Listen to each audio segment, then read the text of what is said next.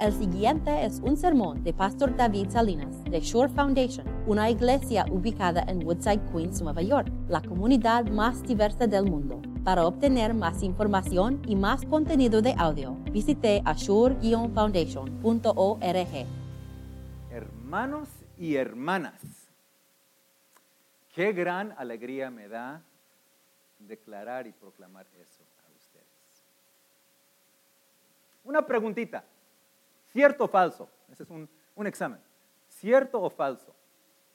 Cuando dos personas piensan igual en todo aspecto, uno de esas personas no es necesario.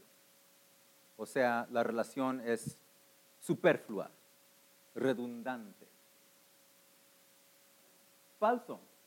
Bien dicho, bien dicho, yo pienso igual. Porque yo pienso, mira, la relación entre Dios Hijo y Dios Padre en la Santísima Trinidad, ellos están de acuerdo en todo, en cada aspecto, completamente 100% en acuerdo. Y su relación no es redundante, no es superfluo, no es aburrido. Piensa de amistades, amigos ya por muchos años, o esposos y esposas que ya han vivido juntos por muchos años y hasta casi pueden leer las mentes y pueden como terminar las frases de los unos a los otros. Piénsalo bien. Piensa en hermanos y hermanas rodeadas alrededor de la palabra de Dios, todos de un acuerdo de las enseñanzas, las doctrinas de la Biblia, estudiando esa Biblia juntos. ¿Es algo aburrido, algo redundante, algo superfluo? Claro que no. Por lo contrario, una unidad perfecta, un amor que nos une el uno al otro y, y tenemos mucho de acuerdo eso es algo deleitoso, algo grande y glorioso. Lo habla el rey David en Salmo 133, cuando él dice, cuán bueno y cuán deleitoso es cuando hermanos viven en armonía. Y luego él explica qué grande y qué deleitoso es. Es como cuando un pastor llega a una iglesia y lo instalan por primera vez. Yo la semana pasada estaba en la instalación de un amigo mío y yo les digo, Qué deleitoso y qué bueno eh, fue eso. Y Rey David explica por qué es tan deleitoso estar unidos y tener una armonía entre hermanos, una hermandad. Porque el Rey David dice que en esta unidad tenemos una bendición muy grande. ¿Sabes cuál? La vida eterna. Piénsenlo bien. Aquí, en esta familia que estamos, en que estamos, vive la vida eterna. Por eso, mis queridos, este resto del mes de enero y ya empezando también siguiendo en el mes de febrero, el mes de amor, Pastor Tim y yo tenemos una meta, un propósito muy noble y muy grande. Precisamente porque la unidad, la armonía entre nosotros es tan grande y una bendición tan deleitosa, tan importante, nosotros vamos a trabajar muy duro en unirnos más a Cristo y más al uno y al otro. Fortalecer esas ligas de amor. Fortalecer esas ligas de nuestra doctrina, de nuestra enseñanza, para que sigamos siendo una familia amorosa y los gentiles, las naciones puedan ver la gloria de Cristo que vive y reside en esta iglesia. El apóstol Juan fue llamado el apóstol del amor. Pero la carta de San Pablo, la primera carta a los Corintios, es la carta del amor. Y esa carta es la gran palabra que nos va a llegar más y más a la unidad. ¿Listos?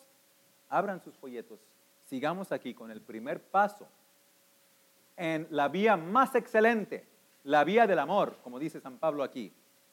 Primero de Corintios capítulo 1, dice, Pablo se introduce llamado por la voluntad de Dios a ser apóstol de Cristo Jesús y nuestro hermano Sóstenes.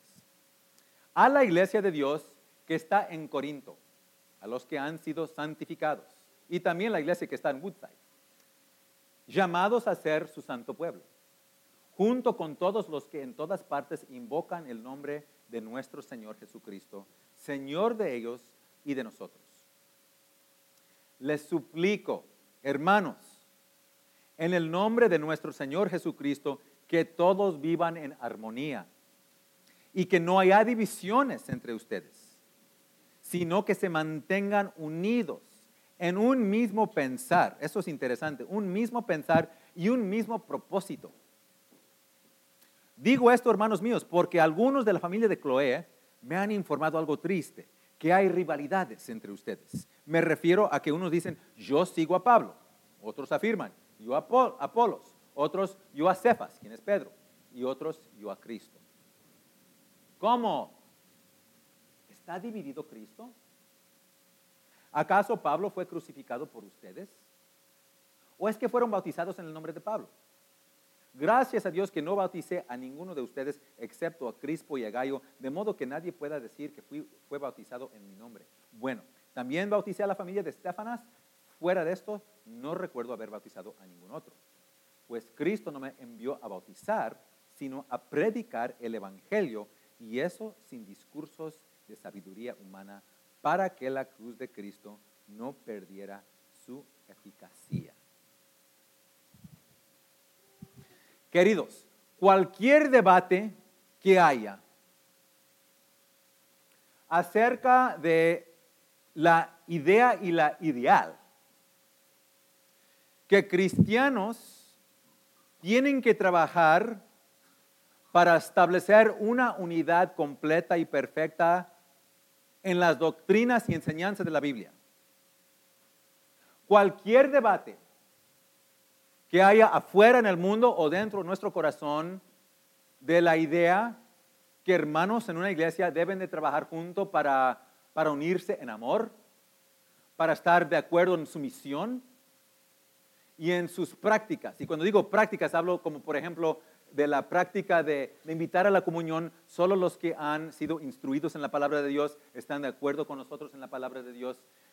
Cualquier debate que haya, todo eso se termina aquí pero definitivamente. Porque San Pablo, sobre todo, antes de todo, habla de la unidad. ¿Sí notaron eso? La iglesia en Corinto, les voy a platicar un poco de la historia. Esta iglesia tenía muchos problemas. ¿Sabes cómo? Unos de la familia de Cloé le habían enviado una carta a Pablo y esa carta era como la tarjeta de calificaciones que te llega a ti como padre o madre de tus hijos. Y abrió el reportaje, el report card, y estaba, pero puras fallas. Amor cristiano, falla. Madurez cristiana, falla.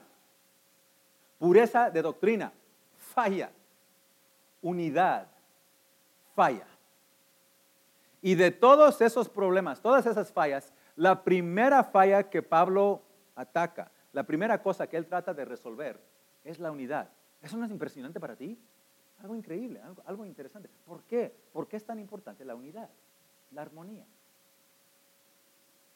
Porque Pablo sabe lo que David sabía, que en una unidad de hermanos alrededor de la palabra de Dios es la vida eterna.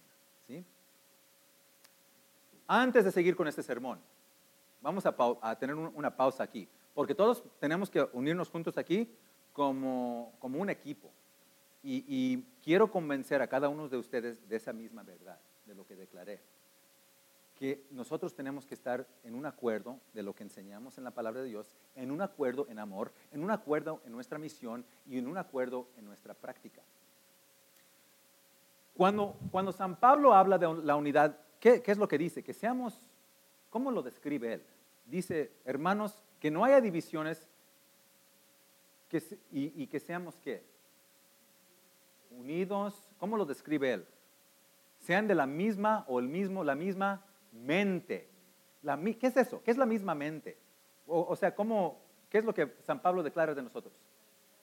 Pensar igual, pero pensar igual en todo, o sea, no, yo no tengo la libertad de pensar, de tener un modo mm, diferente de cómo manejar mi familia o, lo que sea. Pensar eh, igual en todo aspecto de la vida y de la iglesia. Quizás no, porque nosotros tenemos diferentes opiniones de, diferentes cosas que no están este, declaradas por la palabra de Dios, esto no es bueno, esto no es malo. Una persona puede venir a la iglesia más bien vestida, otros más casual, pero ambos glorifican al Señor bien, pueden tener esa distinción, esa diferencia. En eso no, no tenemos la misma mente. Pero en un sentido sí tenemos que tener un mismo modo de pensar, una misma mente, un mismo propósito de vivir. Y eso se, se define muy claramente cuando San Pablo en la carta a los filipenses dice que nosotros como cristianos debemos tener la mente de Cristo. Ahí es a donde tenemos que estar de acuerdo. Ahora les pregunto la pregunta, ¿cómo es la mente de Cristo? ¿Cómo piensa Cristo? Con sabiduría, primeramente, es una mente humilde y amorosa. Porque Cristo siendo Dios, dice a los filipenses, no consideró ser Dios algo a qué aferrarse, pero libremente Él se sometió y se hizo nada, dice la palabra de Dios, para salvarnos a nosotros. Eso es un amor sacrificial, ¿verdad? Ese, ese mismo amor, esa misma mente, tiene que ser gobernada sobre cada uno de nosotros. O sea, cada, cada persona aquí tiene que tener este modo de pensar.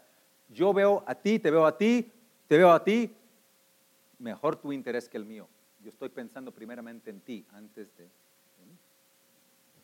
Excelente.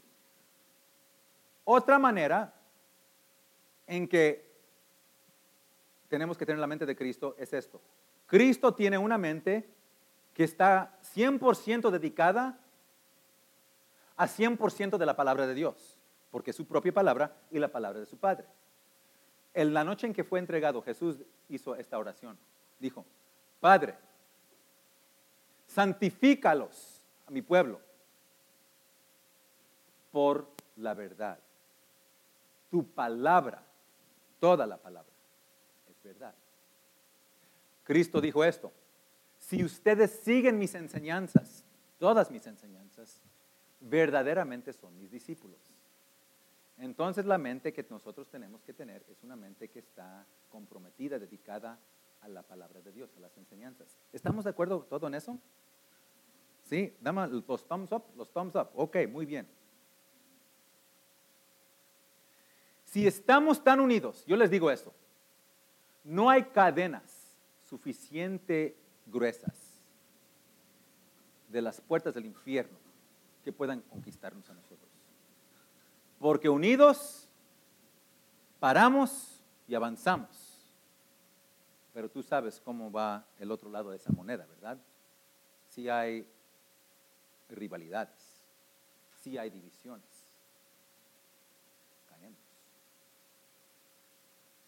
San Pablo estaba hablando de unas rivalidades que estaban ocurriendo en Corinto. ¿Y cuáles eran esas rivalidades? ¿Qué es lo que los corintios estaban haciendo? Estaban alineándose atrás de sus pastores favoritos. Yo soy, yo quiero a Pastor Pablo, pero yo quiero a Apolos. Él predica una palabra, pero ay, ay, ay. No, pero yo sigo a Cefas, quien es Pedro, él fue el original. Ah, pero yo soy de Cristo, yo no simplemente sigo a los hombres.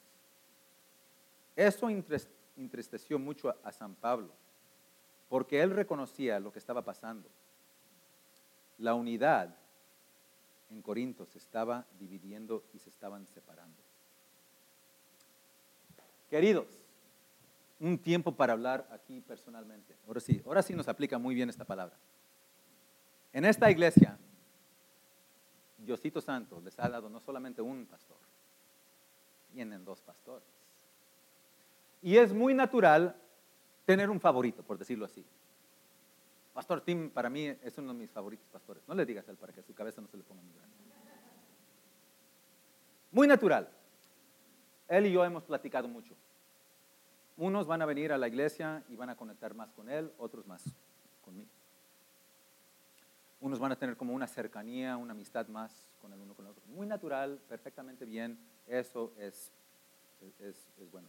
Yo, siendo el más nuevo aquí, claro que no tengo unas relaciones unas ligas tan profundas con Pastor Tim como uno de ustedes y quizás tienen como ese amor ya muy, muy establecido con él y su familia. Y eso, por eso le doy alabanza al Señor Dios. Todo eso está bien. Hasta un punto. ¿Sabes cuál el punto es? El punto cuando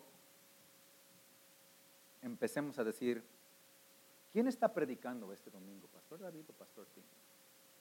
¿Quién está haciendo el estudio bíblico este domingo? ¿Pastor Tim o Pastor David? Si tal y tal pastor lo hace, voy. Si no, eso es problemático, porque eso es lo que San Pablo está hablando aquí. Hay que, hay que prevenir esto. Gloria a Dios, eso no es el caso. Aquí no, no tenemos esas rivalidades, pero gloria a Dios por esta palabra. Él, San Pablo está cortándola así antes de que empiece cualquier problema y haga divisiones, porque es muy importante. Pero piensen en esto, no solamente pueden ser como este, lealtades a pastores, cada uno de nosotros tenemos muy, muchas opiniones de diferentes aspectos de la vida y podemos usar eso como, como causas de división. Hay que tener mucho cuidado también con eso. La realidad es que el, el, orgullo natural es algo no solamente feo, pero es algo terco, algo que siempre nos está jalando. Lo pecaminoso de nosotros, que siempre eleva nuestras opiniones sobre todo, siempre está como jalándonos de la vista de Cristo y siempre separándonos de, nosotros. Es como si yo tengo mi mano y estamos en, yo estoy colgando de, una lomita así y, tengo mi mano agarrada a ti, pero el peso de mi orgullo me está jalando y me voy.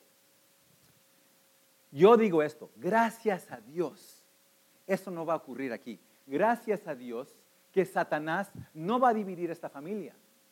¿Saben por qué? ¿Saben por qué estoy seguro? Porque San Pablo me recuerda, nos recuerda a todos nosotros y nos proclama, nos habla de una potencia aún mucho más fuerte, una potencia para unirnos mucho más fuerte y eficaz que dividirnos. ¿Y cuál es la fuerza? ¿Cuál es el poder? Sobre todo, la potencia más grande sobre todo para salvar y unir.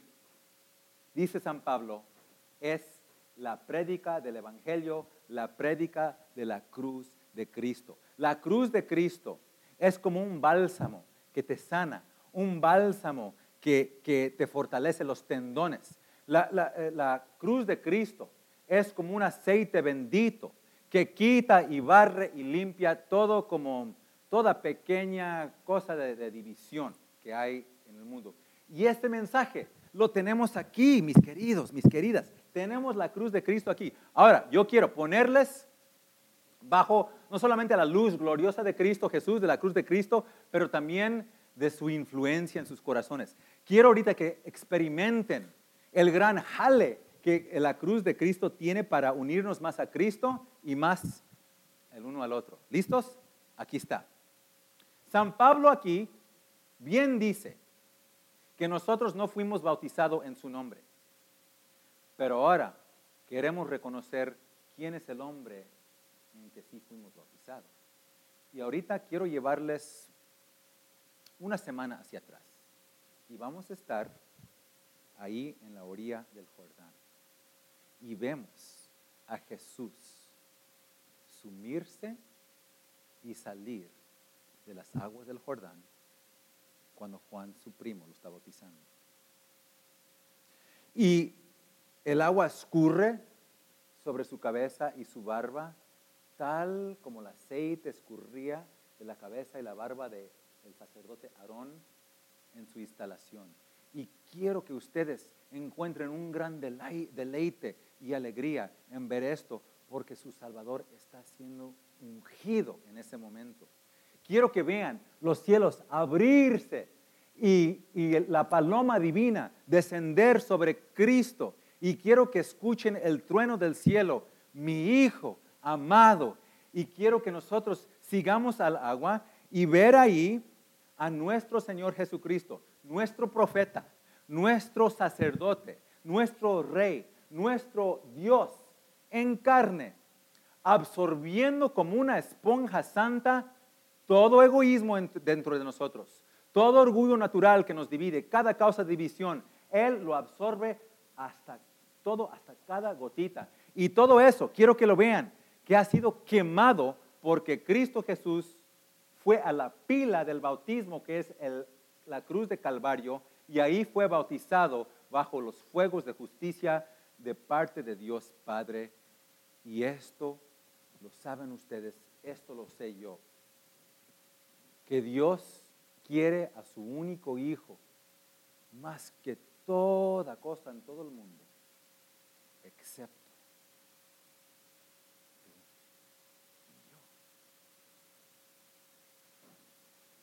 ¿No les dije? Satanás no tiene ni una chancecita, ni una oportunidad de dividirnos. Porque estar bajo de un amor así, eso es un amor muy potente.